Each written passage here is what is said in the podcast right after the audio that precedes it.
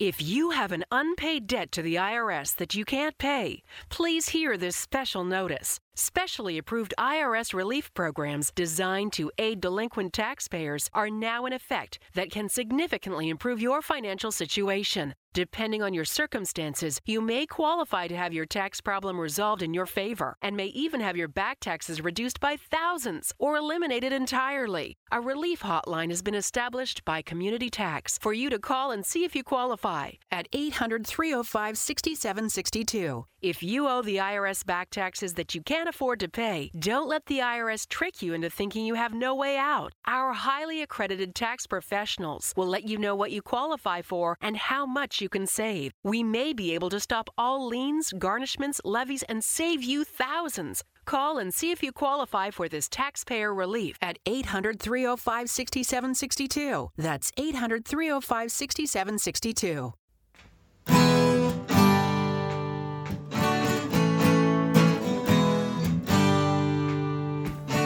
Bem-vindo a mais um podcast do Senhor Tanquinho. Eu sou o Guilherme. E eu sou o Rony. E aqui a nossa missão é deixar você no controle do seu corpo.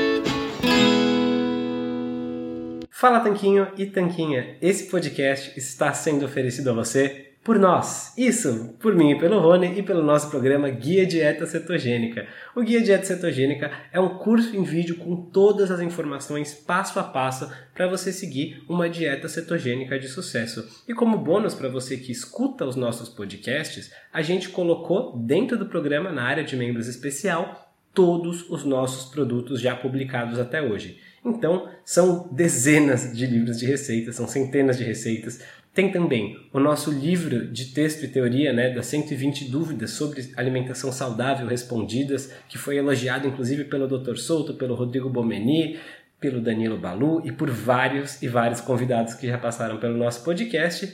E tem tabelas, infográficos, textos explicativos, resumos em PDF, um grupo secreto no Facebook e muito, muito mais. Então, convido você a conhecer o nosso programa Guia Dieta Cetogênica. O jeito mais fácil de fazer isso é acessando senhortanquinho.com GDC. Letra G de guia, D de dieta e C de cetogênica. senhortanquinho.com GDC. Você vai ter acesso ao programa completo e a gente vai amar te receber lá dentro da área de membros. Vamos para o episódio.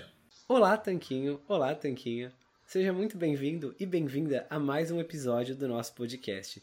E hoje trazemos conosco a médica Noemi Uena. Tudo bem, Noemi? Como é que você está? Tudo ótimo, é um prazer estar aqui com vocês e é muita honra participar desse podcast. Ah, o prazer é nosso também, Noemi, de ter você aqui com a gente. E para quem não conhece, a Noemi é dermatologista e a gente trouxe ela aqui para falar justamente sobre isso, sobre a questão da alimentação com relação à saúde da pele. Noemi, é, para começar, seria legal você se apresentar para o pessoal que está escutando a gente e que ainda não te conhece e também já contar um pouquinho de como foi que surgiu esse seu interesse, tanto pela questão da saúde da pele, quanto pela questão da alimentação. Bom, é, eu sou médica, dermatologista, e eu tenho uma segunda especialidade que é acupunturiatria né, aplicação de acupuntura. Eu, eu moro atualmente em Cuiabá, Mato Grosso, mas eu sou de Santo André, São Paulo.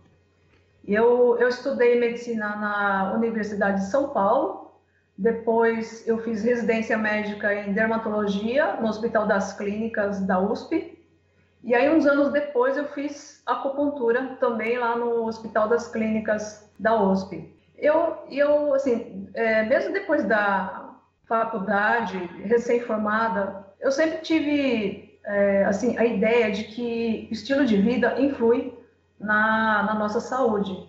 Só que isso não é muito ensinado nas faculdades, né? A gente sai da faculdade de medicina e, e mesmo da, da, residência médica, é, assim, bem informado em, em, em tratamento medicamentoso e também intervenções cirúrgicas e procedimentos. Mas a parte de alimentação, nutrição é, e outras coisas como atividade física, cuidado com a saúde mental, isso é pouco valorizado, né? A gente não tem muito enfoque nisso. A gente tem uma matéria na, na faculdade chamada nutrição, mas é aquele bem, uma coisa bem básica. Eu quase nem lembro como que foram as aulas. Então, é isso, né? A nossa formação médica é, é, vem daquele modelo que a gente chama de biomédico, né? Lá da, daquele americano que, que desenhou esse, todo esse esquema de, da, das faculdades de medicina nos Estados Unidos e aí o mundo copia. E, e aí, falando mais sobre o meu interesse em alimentação, então, desde, desde aquele tempo eu tinha essa, essa ideia depois que eu terminei a faculdade e tal, de que estilo de vida influi. Mas eu não sabia exatamente como, como fazer, não tinha conhecimento e tal. Aí, depois que eu terminei a residência, na prática diária de dermatologia, eu sempre ficava meio frustrada porque é, os tratamentos medicamentosos só é um tratamento paliativo, mais ou menos, assim, né? Paliativo é, eles não resolvem a causa do problema. Porque, aliás, a maioria da, das doenças a gente não, não conhece a causa também. Então, eu ficava meio frustrada com o resultado do tratamento. Aí, mais tarde, eu fui fazer, então, acupuntura pensando em, assim, é, fornecer para o paciente é, uma opção a mais de, de tratamento para aquela minha inquietação. É, aí, eu fui, fui fazer a especialização e aí comecei a praticar acupuntura também. Só que aí eu vi que ah, nessa especialidade, procura maior não é por doenças dermatológicas, é por outras causas. É basicamente dor crônica e distúrbios mentais, ansiedade, estresse, insônia. É, é essas eram as principais queixas. Mas assim, aí eu percebi que, assim, pra, mas eu aplicava também para doenças dermatológicas para alergias, dermatite atópica, psoríase, melhorava um pouquinho. Era um, assim, um, um tantinho a mais, um, um, plus a mais do que o tratamento medicamentoso. E mais recentemente, assim, de uns dois anos para cá, um ano e meio, dois anos, é que eu comecei a estudar mais por conta própria sobre, sobre nutrição. Porque essa história é, é, é, comum, né, com os entrevistados. Eu estava no YouTube, aí estava tava vendo vídeos sobre outras coisas, aí acabei vendo uma entrevista do Dr. Souto, falando sobre low carb. E até então eu achava que low carb era uma modinha, né, como tantas outras modinhas, dieta da sopa, dieta da lua, dieta não sei o quê, low carb, jejum intermitente era mais uma, né? Porque era tudo o contrário do que a gente sempre aprende, que a gente vê nos congressos, congressos médicos. E aí eu comecei a escutar, fui no blog dele e tal, e aí que comecei a estudar mais. E aí comecei a ler é, livros também sobre esse assunto, é, livros do Gary Taubes, Nina Tychos, e comecei a estudar por conta mesmo. E aí eu, eu comecei a aplicar em mim mesma. Porque tá, eu estava numa época que eu estava com. estava entrando na, na menopausa. Eu sempre procurei ser saudável, sempre procurei praticar esporte, me alimentar bem, né, do jeito que eu achava que era saudável. Ia em nutricionista, é, ia em endocrinologista para avaliar. Eu nunca fui obesa, né? Sempre fui assim magra, só que na menopausa eu comecei a, a ganhar peso, mesmo malhando bastante, que eu achava que se eu malhasse eu não ia ganhar peso. Mas a gente começa na menopausa a acumular as gordurinhas, né? principalmente na região do, do abdômen, quadril. E aí, eu, quando eu comecei a low carb, eu vi que é, eu comecei a, a, controlar o peso, assim, naturalmente, sem passar fome. Mais para frente, mais depois de um ano, mais ou menos, é, comecei a fazer dieta carnívora e aí teve um ganho a mais, né? Aí, aí sim que eu comecei a, a perder mais gordura e melhorar a composição corporal. Porque como eu já malhava, e aí comecei a comer um pouquinho mais é, fontes de proteína, aí eu comecei a definir mais musculatura, né? Melhorar a composição corporal. E aí eu comecei também a aplicar isso nos pacientes. E aí eu vi os resultados, né?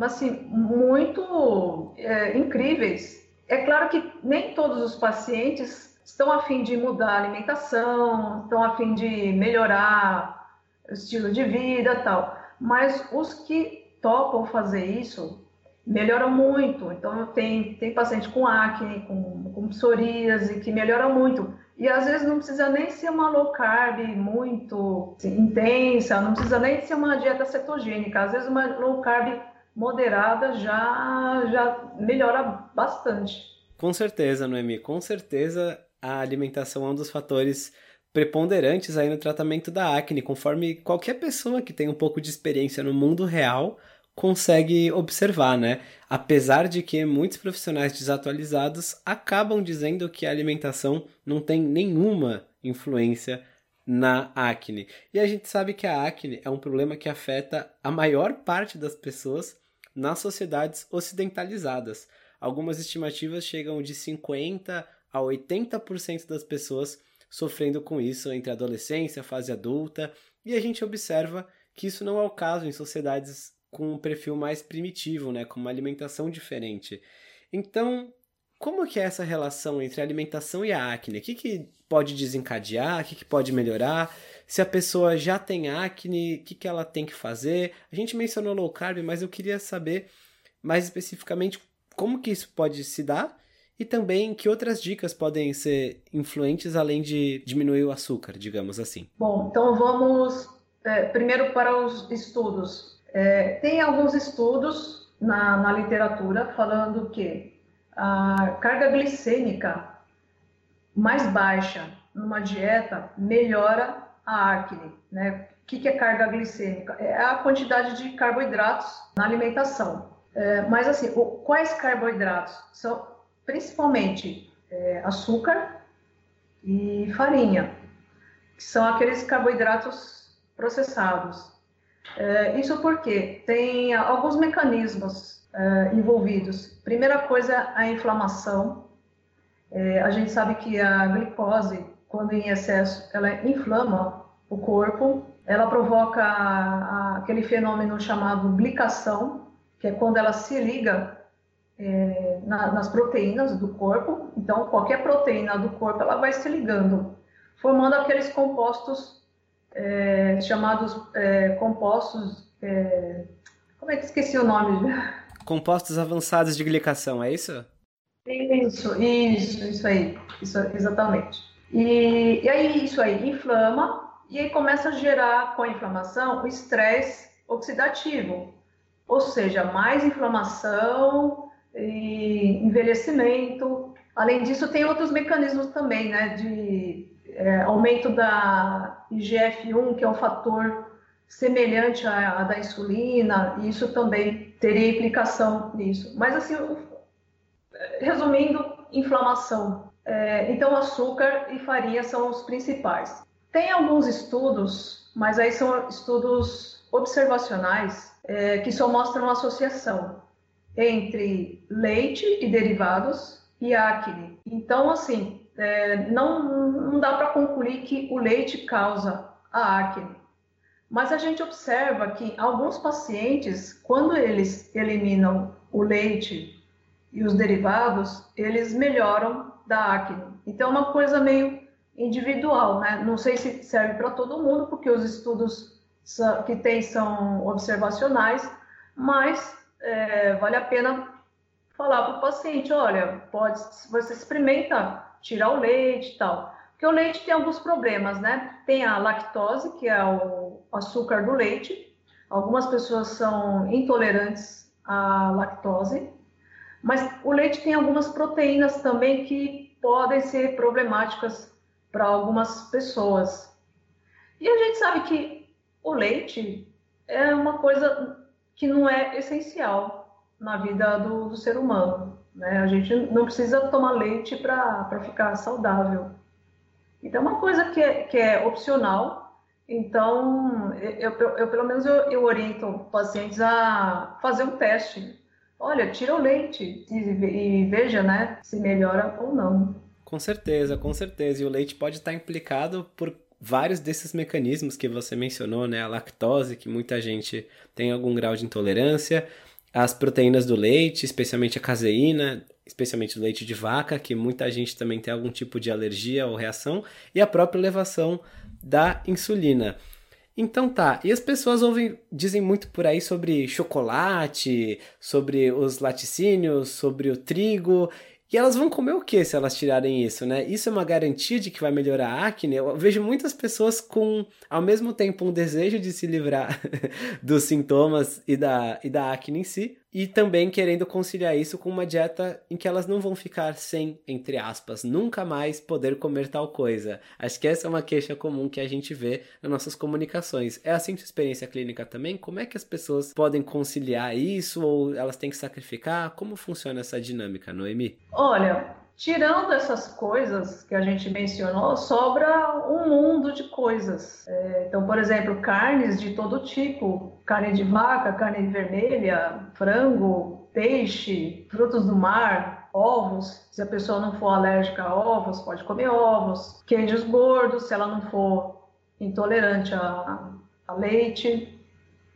Uh, os vegetais de baixo amido. Mas, assim, é, em medicina, a gente não, pode é, concluir é, por coisas categóricas. A gente sempre trabalha com probabilidades. Então, assim, o que a gente orienta assim, olha, se você tirar o açúcar, uh, o glúten, carboidratos processados, tal, existe uma grande chance de você melhorar. Uh, a gente não consegue ter certeza absoluta, em nada na medicina é assim. A gente não tem certeza absoluta de nada. Mas existe uma grande probabilidade. É, agora, se vai resolver ou não, não, a gente não tem certeza absoluta. A gente pode falar é uma, uma chance boa, uma grande probabilidade. Agora, mesmo se não melhorar a acne, eu acho que ela vai acabar melhorando a saúde como um todo, né? Com certeza, com certeza existe mais do que só a acne aí como benefício para ser ganho da alimentação mais baixa em carboidratos. Como tem muitos pacientes, não quer saber de ah, mudar a alimentação, ah, vou ficar sem pãozinho, mas eu não vou tomar leite no café da manhã, tal. Bom, aí tudo bem, aí é uma questão de escolha da pessoa, né? É, mas aí a, a, chance de melhorar é menor e ela pro, muito provavelmente vai ficar mais dependente de medicamentos. Mas é uma opção dela. O que a gente tem que fazer é esclarecer, orientar e informar as pessoas de que existe uma outra opção que não só o medicamento. E existe também a situação em que também às vezes a gente combina as coisas. Tem pacientes, às vezes, muito graves e que, às vezes, é necessário intervir inicialmente com medicamento, mas aí a gente já faz as orientações de, de nutrição é, e outras coisas também para melhorar o estresse, por exemplo, que às vezes está muito associado tal. E aí, num segundo momento, a gente vai tirando os medicamentos. Né? Mas o mais importante é deixar o paciente informado e aí a escolha cabe a ele, né? Com certeza, com certeza. É muito bom que a pessoa tenha informação para poder decidir, né? O ideal talvez fosse testar, né? Fazer um tempinho de dieta, por exemplo, eliminando alguns alimentos determinantes, para aí sim decidir se consegue manter desse jeito ou se realmente vai preferir optar pela medicação, né? E nesse caso, quem quer dar uma chance, quem quer testar, os alimentos principais para eliminar num primeiro momento seriam então esses que você falou, como por exemplo os derivados do leite, ou seria o ideal fazer, por exemplo, uma eliminação maior, por exemplo, uma dieta carnívora por algum tempo e depois ir reintroduzindo os alimentos pouco a pouco? Qual abordagem você recomenda nesses casos? Eu acho que pode começar com uma low carb moderada. O, que, o principal é tirar é, os carboidratos processados. Então, coisas à base de farinha. Então, por exemplo, pãozinho, bolachinhas, é, massas e açúcar. Né? Esses são os principais. E aí a pessoa tem que testar o, o leite e os derivados. Mas o principal são os carboidratos refinados, esses industrializados. Né? Esse é o principal. Agora, tem gente que já prefere já partir para uma dieta carnívora, também é uma opção. Mas a maioria eh, começa com uma low carb assim mais moderada mesmo, tirando esses carboidratos processados, refinados. Com certeza, Noemi. E deixa eu perguntar, a gente sabe que existe acne em vários contextos, né? Muita gente associa apenas com a adolescência, mas por que, que pessoas adultas também têm acne? Ou pode ter alguma outra coisa por trás disso? Tem um, a acne, que a gente chama acne da mulher adulta, que acontece mais tardiamente. Uma acne em mulheres na faixa etária de a partir de 30 a 40 anos de idade. Algumas dessas mulheres têm uma doença chamada síndrome dos ovários policísticos. E a acne é uma das manifestações da, da, dessa síndrome. E essa síndrome, um dos principais fatores é a resistência insulínica. Então, por consumo excessivo de, de carboidratos, glicose, frutose, você vai ter uma solicitação de fabricação e, e produção de, de, insulina pelo pâncreas e aí isso com o tempo vai essa insulina alta com o tempo vai causar uma resistência insulínica e aí, uma das consequências, né, uma, das, uma das raízes da, da resistência insulínica é a síndrome dos ovários policísticos. E aí, mais uma vez, a, nesse caso, a alimentação tem um papel importante para tratar a acne, né, a acne da, da mulher adulta. Existe uma outra situação também, que é mais ou menos comum, que é uma outra doença, chamada erupção acneiforme Acneiforme porque se parece com a acne, mas não é. Dá umas pústulas, que são aquelas espinhas amarelas, mas geralmente é mais disseminado, dá, dá no rosto, acaba espalhando para o tronco, para os ombros, para os braços tal. Consequência de algumas coisas, geralmente é, ou é medicamento, por exemplo, é, corticoide, paciente que faz tratamento com corticoide, prednisona, por exemplo. Tem gente que toma polivitamínico e esse, geralmente esses polivitamínicos têm vitamina B12. Então a vitamina B12 em excesso às vezes dá erupção acneiforme. É, interferon também pode dar também. Interferon é um medicamento usado para tratamento de, de câncer e isso pode dar erupção acneiforme.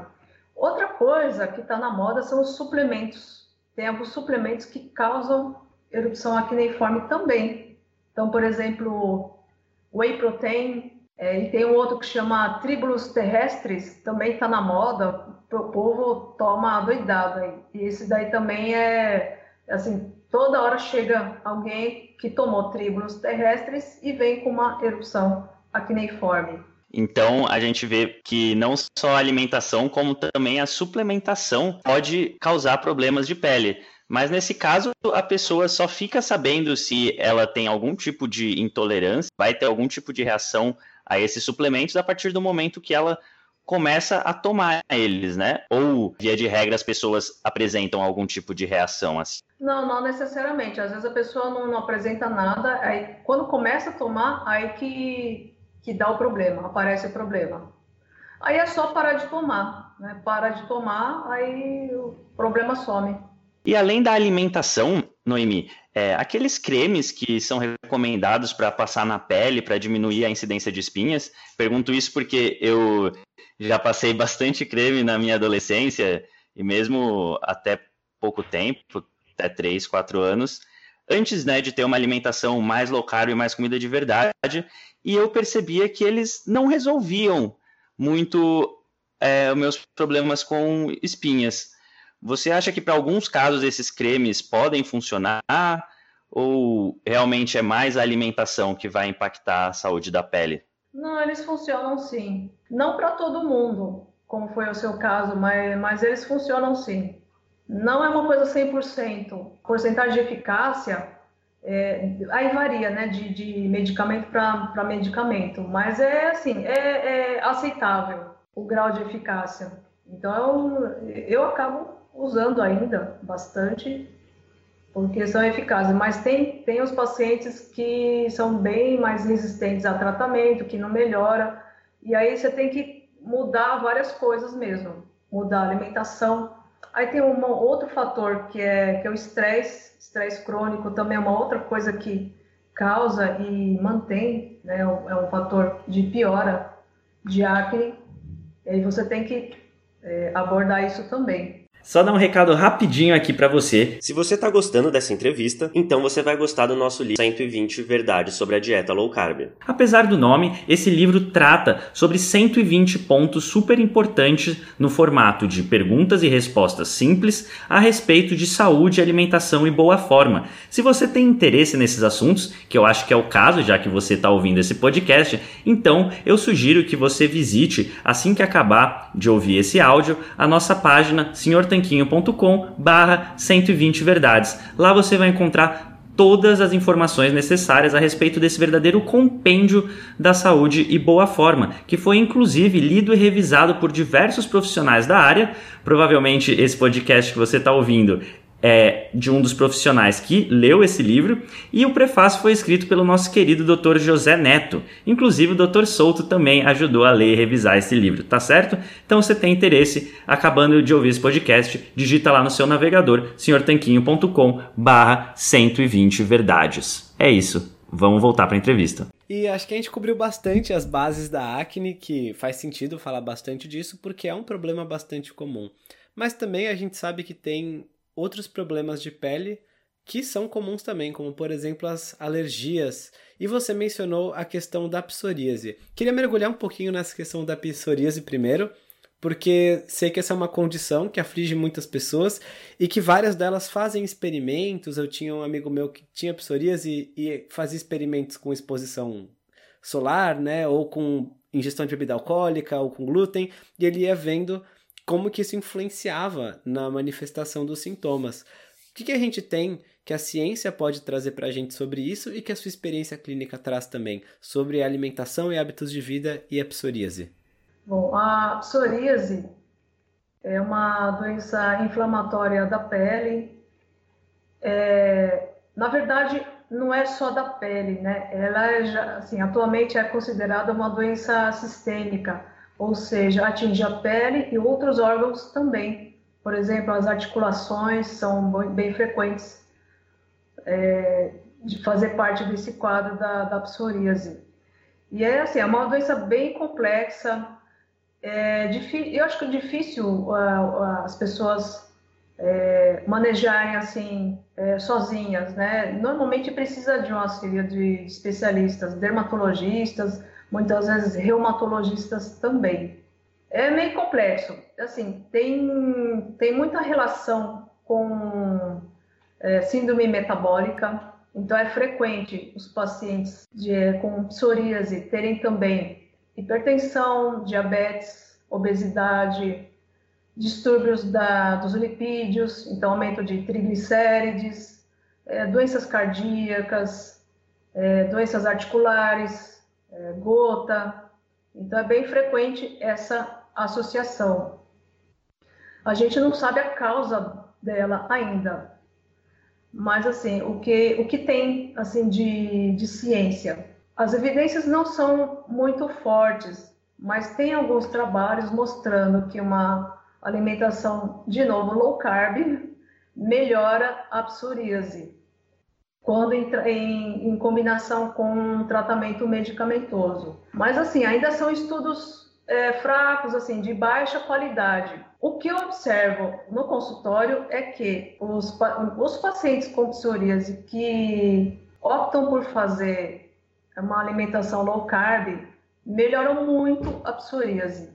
Às vezes, mesmo com a low carb bem, bem moderada, é, só tirando os carboidratos refinados, né? É, bolachinha, pãozinho, refrigerante, açúcar, já melhoram bastante a, a psoríase. Uh, só que assim, ela é multifatorial, né? Não é só alimentação. É, é importante também é, cuidar da saúde mental. É, normalmente, é, ansiedade, estresse também estão associadas à psoríase. É uma doença que tem um impacto muito grande na qualidade de vida. Ele se sente incomodado porque as pessoas têm preconceitos. É, então é, é, difícil, né? o paciente com psoríase é, conviver na sociedade. Então tem que ser feita toda essa abordagem, melhorar a saúde mental, é, pode fazer algumas coisas para melhorar o nível de estresse, então acupuntura, meditação, exercícios respiratórios, atividade física. Só que muitas vezes eles precisam de terapia também, ajuda especializada com acompanhamento com um psiquiatra ou psicólogo tratar isso, né? Porque muitas vezes eles ficam deprimidos, eles ficam muito estressados, ficam ansiosos, e isso também acaba influindo, né? É, aí é uma via de mão dupla, né? A ansiedade piora a psoríase e a psoríase acaba piorando também a, a saúde mental. É um problema difícil, mas dá para dá para controlar, sim. Certo, Noemi. E além da psoríase e da acne, que a gente acabou de que a gente abordou já, quais tipos de alergias você vê que são mais comuns nos seus pacientes? Qual a relação delas com a alimentação? A maioria dos, das alergias mais comuns podem ser resolvidas ou atenuadas com a alimentação também? Bom, vamos lá. Quando, quando a gente fala de alergias, alergia é um termo bem amplo. Ela abarca um monte de doenças diferentes. É até difícil é, falar porque é, são várias doenças diferentes. Então, vou citar algumas aqui. Então, por exemplo, é, dermatite atópica, que é um tipo de alergia que começa na infância, mas às vezes adulto também tem. É, e normalmente é acompanhada de outras manifestações de alergia, por exemplo, rinite alérgica, é, bronquite, asma, que a gente chama de atopia, esse conjunto de manifestações de, de alergia. A dermatite atópica também é, é, multifatorial, então tem que ser uma abordagem é, múltipla, não só medicamentosa. Então tem que também também pode melhorar com a alimentação. É, aí no caso do, do, dos pacientes com dermatite atópica, uma parcela deles tem alergias alimentares também. Então, às vezes, precisa fazer testes e fazer uma dieta de exclusão para saber o que está causando a, aquela alergia, ou pior, ou a manutenção da dermatite atópica. Uma vez eu estava num, só contando aqui, uma reunião, uma, é como se fosse um debate com vários médicos que um laboratório patrocinou, estava eu, é, dermatologistas, tinha pediatras, tal, e tinha alergistas também.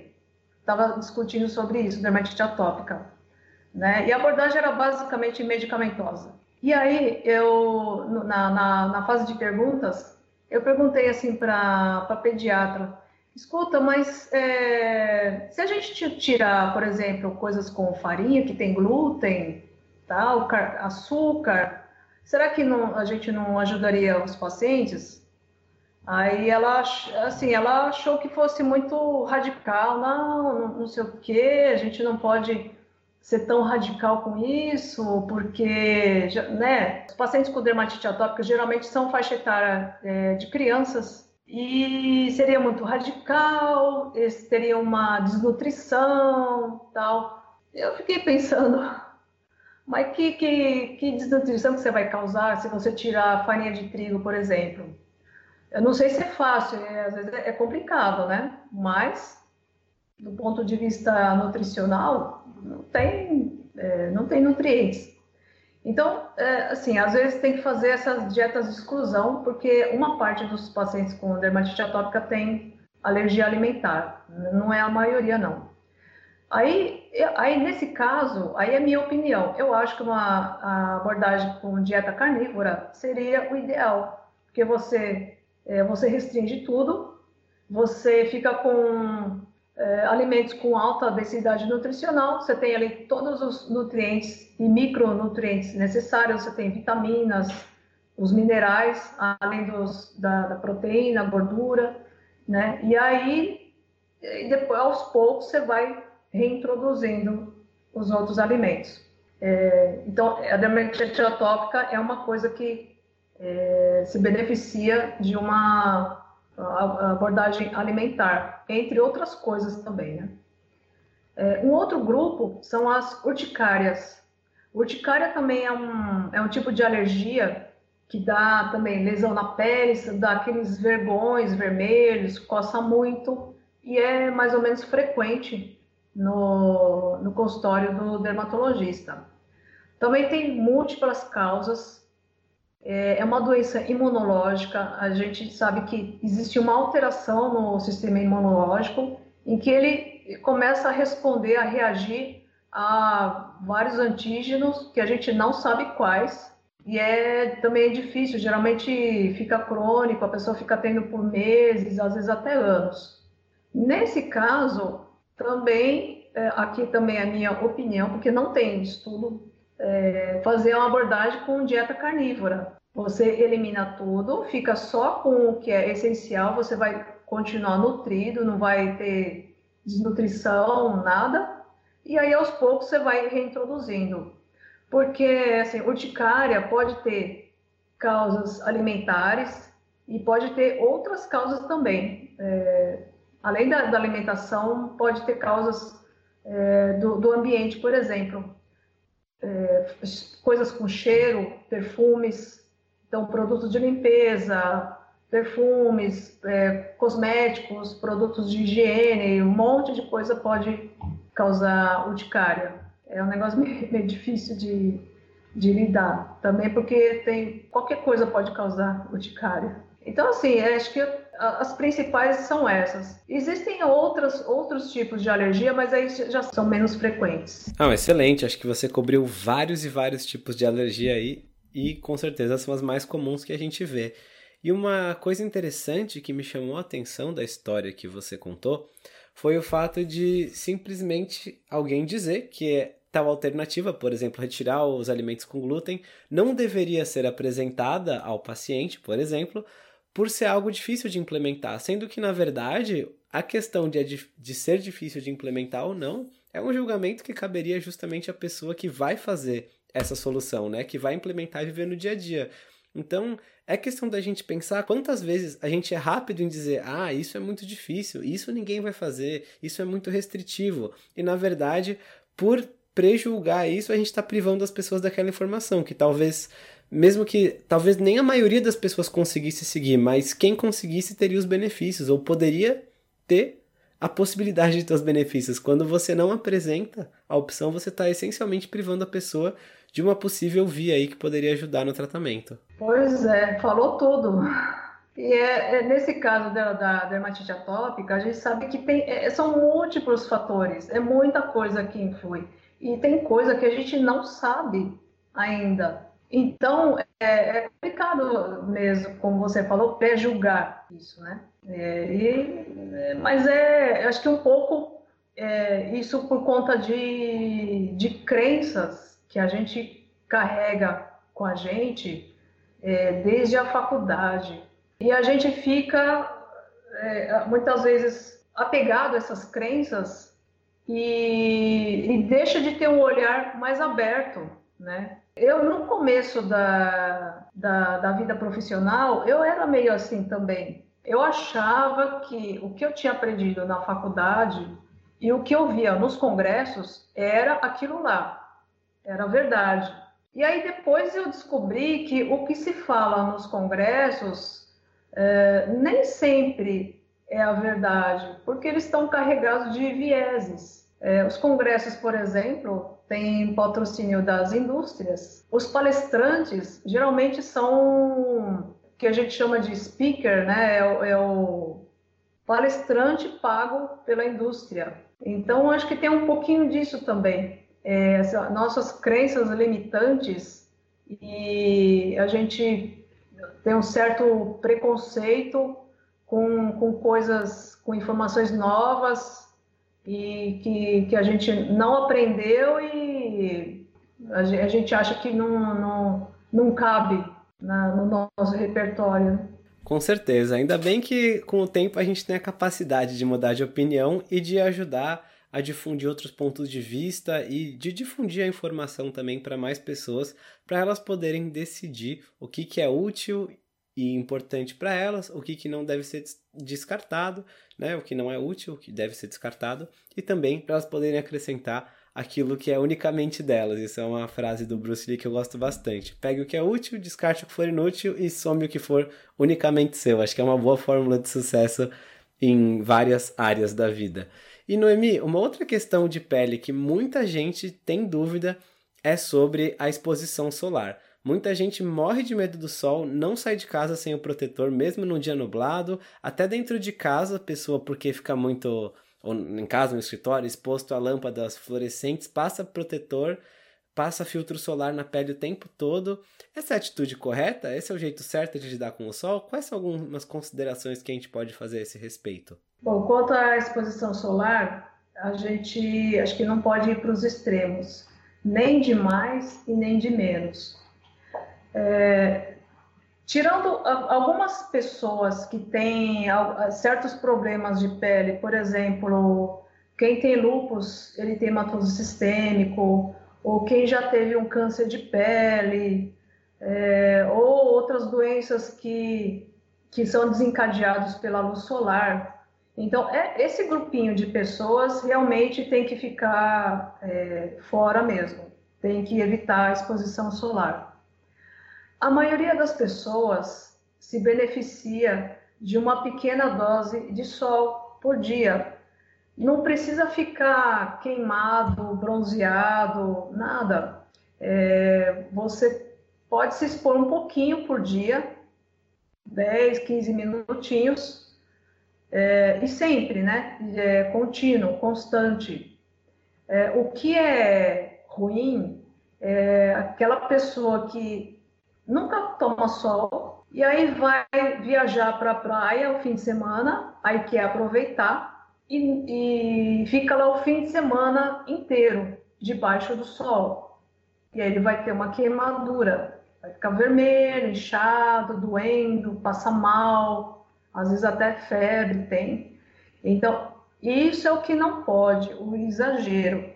Essa exposição exagerada causando queimadura solar, isso é um fator de risco para um tipo de câncer de pele chamado melanoma, melanoma cutâneo, que é um, é um câncer, é câncer, né? É um tumor maligno. Isso é o que não pode, mas um pouquinho de sol não tem, não tem problema. A gente precisa de um pouquinho de sol, né? Para sintetizar a vitamina D, melhorar a depressão, para ser feliz, para brincar, isso é importante também, a gente ter saúde mental, então, é, momentos de lazer, sair com os filhos para passear, para andar de bicicleta, ir até a pracinha, é, conversar com as pessoas, é, se divertir. Você pode ir para a praia, mas se, se diverte, vai para a praia, vai, vai pescar, vai tomar banho de cachoeira. Tudo isso é permitido e faz bem. O que não pode são os exageros. E ficar fugindo do sol também não, é muito bom. Então tem que, é, é o bom senso, a gente tem que seguir o bom senso e ficar no, no meio termo. Perfeito, Noemi. Com certeza a busca por esse equilíbrio é algo que muitas pessoas estão atrás para conseguir ter saúde ao mesmo tempo em que conseguem usufruir o melhor da vida. Noemi, já que a gente tocou nesse ponto, quais seriam outros hábitos saudáveis que você tem? Bom, primeira coisa, atividade física. Eu sempre fiz atividade física, né? Quando eu era criança, adolescente, eu era nadadora, até federada, treinava natação tal. E aí, mais, mais para frente, aí eu já fiz várias coisas. É, aeróbica, musculação, tal. E aí, atualmente, eu estou no crossfit. Mas isso é uma, assim, mas ninguém precisa fazer crossfit, né? O, o importante é fazer alguma coisa que a pessoa se sinta bem e tal e faça com constância. O importante é a constância, é fazer sempre. Então, atividade física eu, eu considero assim fundamental. E principalmente para mulheres depois da menopausa, né? Porque a gente vai perdendo massa magra. É, outra coisa é fazer meditação. Eu comecei a fazer meditação de um, sei lá, de um ano para cá, mais ou menos. e tem estudos também mostrando que melhora é, o estresse, melhora a ansiedade, melhora o sono. E é uma coisa gratuita, não custa nada, não tem risco nenhum, né? zero risco de efeitos colaterais. Então, é uma coisa que a gente, que a gente pode fazer no dia a dia, todo mundo pode fazer isso. E é isso, que mais? E, e o que é importante também para a saúde são essas relações, né? relações sociais. A gente tem que conviver com, com família, com, com filhos, é, com avô, avó, vizinho, vizinha. As relações sociais são, são importantes também. Tem gente que gosta de frequentar a igreja, tem, tem gente que gosta de, de cantar, é, tem gente que gosta de, sei lá, de, de, de grupos, de, de trilha, caminhada. É, isso é importante também para manter a saúde, essas relações interpessoais. Perfeito, Noemi. É importante buscar esse equilíbrio e buscar realmente se encontrar e se conhecer e realmente criar essas práticas em várias áreas da vida, né? Acho que isso você deixou bem claro com a questão de mover o corpo, de procurar um momento para você mesma, de buscar uma alimentação melhor. Muito, muito bom.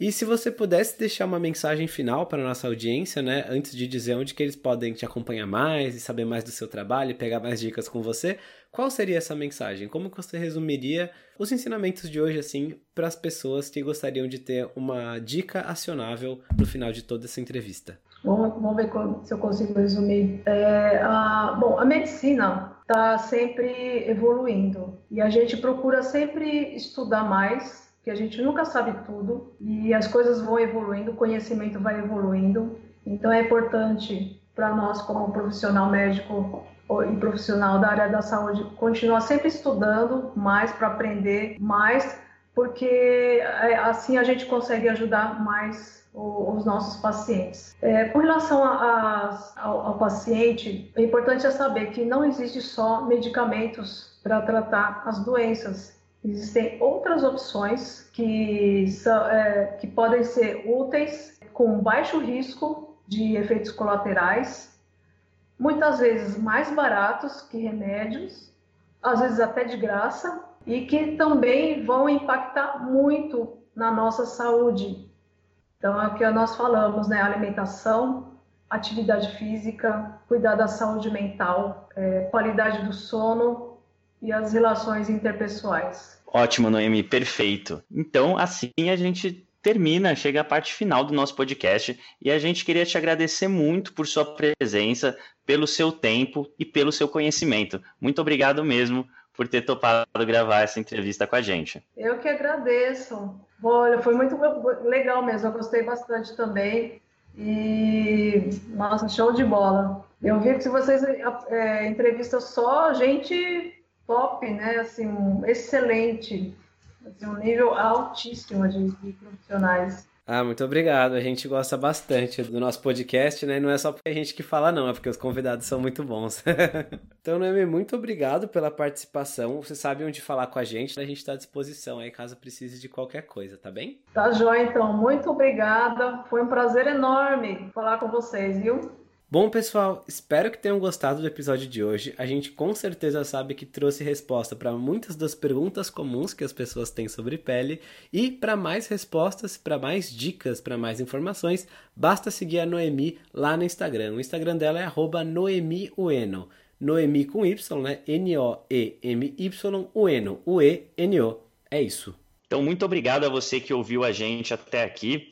E se quiser mais conteúdo sobre acne, acesse o vídeo que o Guilherme gravou lá no YouTube, que é só digitar Senhor Tanquinho Acne. E claro, siga a gente aqui no podcast, a gente solta episódios novos todas as semanas, alternando entrevistas mais compridas, como essa, com profissionais maravilhosos, como a Noemi, com outros conteúdos mais curtinhos. Então siga a gente no seu player de podcast favorito, a gente se fala na semana que vem. Um forte abraço do, do Senhor Tanquinho. Esse podcast é um oferecimento da loja online Tudo Low Carb. E o que é a loja online Tudo Low Carb? Bom, a Tudo Low Carb é uma loja que vende, como o próprio nome já diz, somente produtos que se encaixam numa dieta low carb e cetogênica. Lá você vai encontrar de tudo, desde farinhas, farinhas de amêndoa, farinha de amendoim, farinha de coco, farinha de linhaça. adoçantes, xilitol, eritritol, estévia, dentre muitos outros temperos e produtos naturais feitos com comida de verdade. O mais legal é que a gente conhece a dona, é a Eliana, a gente já até entrevistou aqui no podcast. E a Eliana nos garantiu que ela está sempre procurando na internet para garantir que a Tudo Low Carb tenha os melhores preços dos adoçantes xilitol, eritritol e da farinha de amêndoa, que segundo a gente são os ingredientes mais importantes se você quer fazer receitas low carb. Então, se esse é seu caso, se você quer comprar xilitol, eritritol e farinha de amêndoas com o melhor preço da internet, é só você acessar tudolowcarb.com.br, porque lá é garantido que você vai encontrar. E você pode aproveitar para comprar diversos outros produtos low carb com qualidade.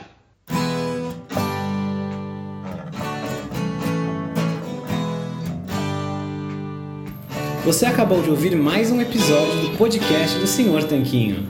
Não deixe de se inscrever para não perder nenhum episódio com os maiores especialistas para a sua saúde.